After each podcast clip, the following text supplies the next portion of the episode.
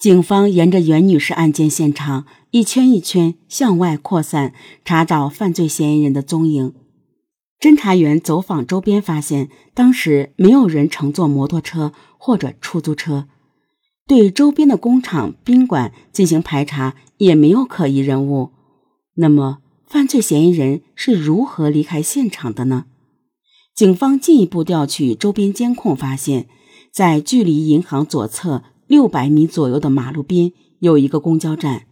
犯罪嫌疑人逃跑的时候，正好对面有一辆开往诸暨市区的幺幺三路公交车，车的头部安有监控探头。这个监控拍下了一个可疑的身影。警方发现，这个可疑男子跑近了以后，头上秃顶，手上拿着雨伞。又进一步比照了蒋女士、袁女士案件的嫌疑人，可以看到都有明显秃顶。再通过公交车上车厢内的另一个摄像头，可以看出这个人年龄较大，有明显皱纹。这名男子上车后转了个圈儿，看车上没什么人，就下车了。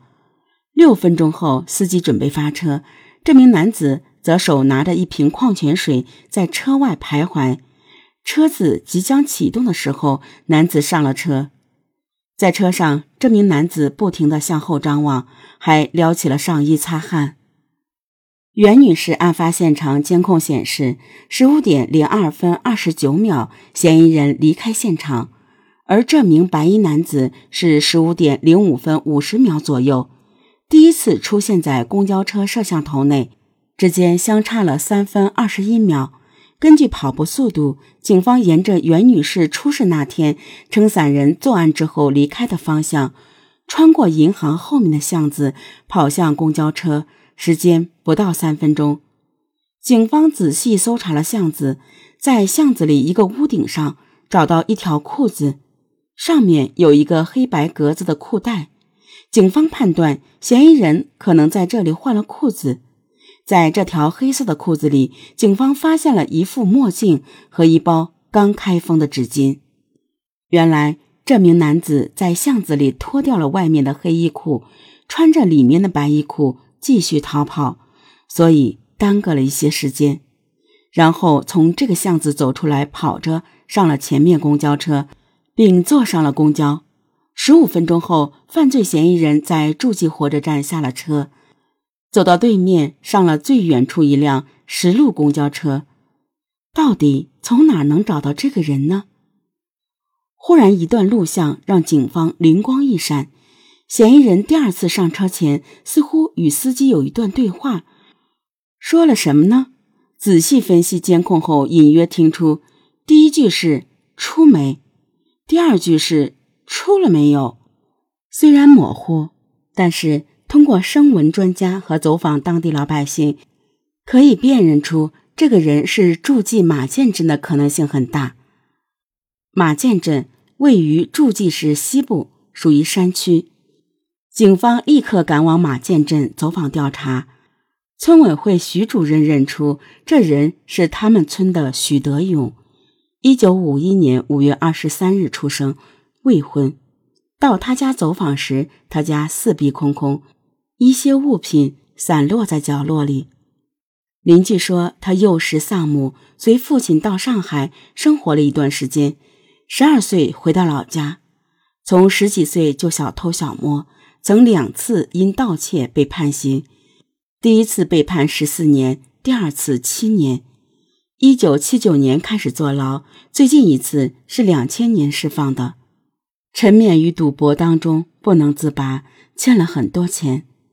他现在可能在大唐他女朋友工作的厂里面。由于许德勇携枪，且工厂工作人员较多，警方制定了精密的方案后，于二零一一年九月六日凌晨展开了抓捕行动。警方从他女友租住的房屋内将其抓捕。由于还在睡梦中，许德勇并没有反抗。警方在许德勇自己租住的出租屋中。找到了作案的手枪和子弹，其中一发子弹已经上膛。到案后，许德勇指认了现场。他说，第一次在银行旁边徘徊了很久，寻找抢劫对象，看到蒋女士从银行里面出来，就跟着她实施抢劫。第二次，他帮袁女士挪了阻碍的摩托车，尾随袁女士进了过道，敲了敲袁女士的门窗。袁女士以为他还有事，便开了窗户。为了防止第一次尖叫声的出现，许德勇直接开枪打了袁女士。袁女士失去意识，松了刹车，汽车自动地滑向了前方。他还来不及抢包，就赶快溜走了。他还携枪在八月三十一日去了城区一个农行门口，但是没有找到合适的人选。警方还查明，从一九九一年开始，许德勇就多次持枪入室抢劫，造成八人死亡。一九九一年四月二十六日，许德勇因经济拮据，与马正红携带尖刀、手套等作案工具，乘火车从上海抵达义乌市。当晚十一时许，两人翻墙窜入马正红曾放过香烟的义乌市烈士陵园，用尖刀撬开管理人员居住的平房木门，惊醒了被害人陈某、杨某夫妇。惊恐中的陈某夫妇大声叫喊，许德勇、马正红二人见状，随即持刀猛刺陈、杨两人胸背等部位数刀，夫妻二人当场死亡。在室内翻找财物时，他们发现一个八岁男童，遂将其捆绑后丢于床上，劫得人民币八千余元后逃离现场。在一九九一年九月二十五日，许德勇和朴金才分别携带许德勇准备的非制式手枪、尖刀和手套，乘火车从上海抵达浙江嘉兴。当晚十时许。许德勇用尖刀挖一商店的围墙，欲打洞盗窃。听到动静的孙某开门查看，被许德勇捅伤。孙某退回室内，许德勇、朴金才两人立刻冲入，将其按倒。一番猛烈的搏斗后，许德勇再一次持刀猛刺孙某胸、腹等部位，朴金才用手枪枪托猛击孙某头部，最终导致孙某当场死亡。后来，两人在店内翻找出若干财物后，迅速逃窜。二零零一年十一月二十八日晚十一时许，许德勇伙同许公卫携带尖刀、手套，驾驶电动三轮车，从诸暨市马涧镇窜至该市桃珠街道办事处下新村方某家别墅。等方家人熄灯入睡后，两人翻墙入室。在卧室翻找财物时，被方某夫妇发觉，于是许德勇持刀捅刺方某数刀，遭到方某妻子的激烈反抗。许公卫见状，也持刀捅刺方某之妻数刀，致方某夫妇倒在血泊之中，即刻身亡。事后，两名歹徒发现屋内还有一名不满周岁的婴儿，红着双眼，持刀残忍朝其捅刺数刀，致其死亡。然后劫得金戒指一枚、金项链一条、DVD 播放机等物，逃离现场。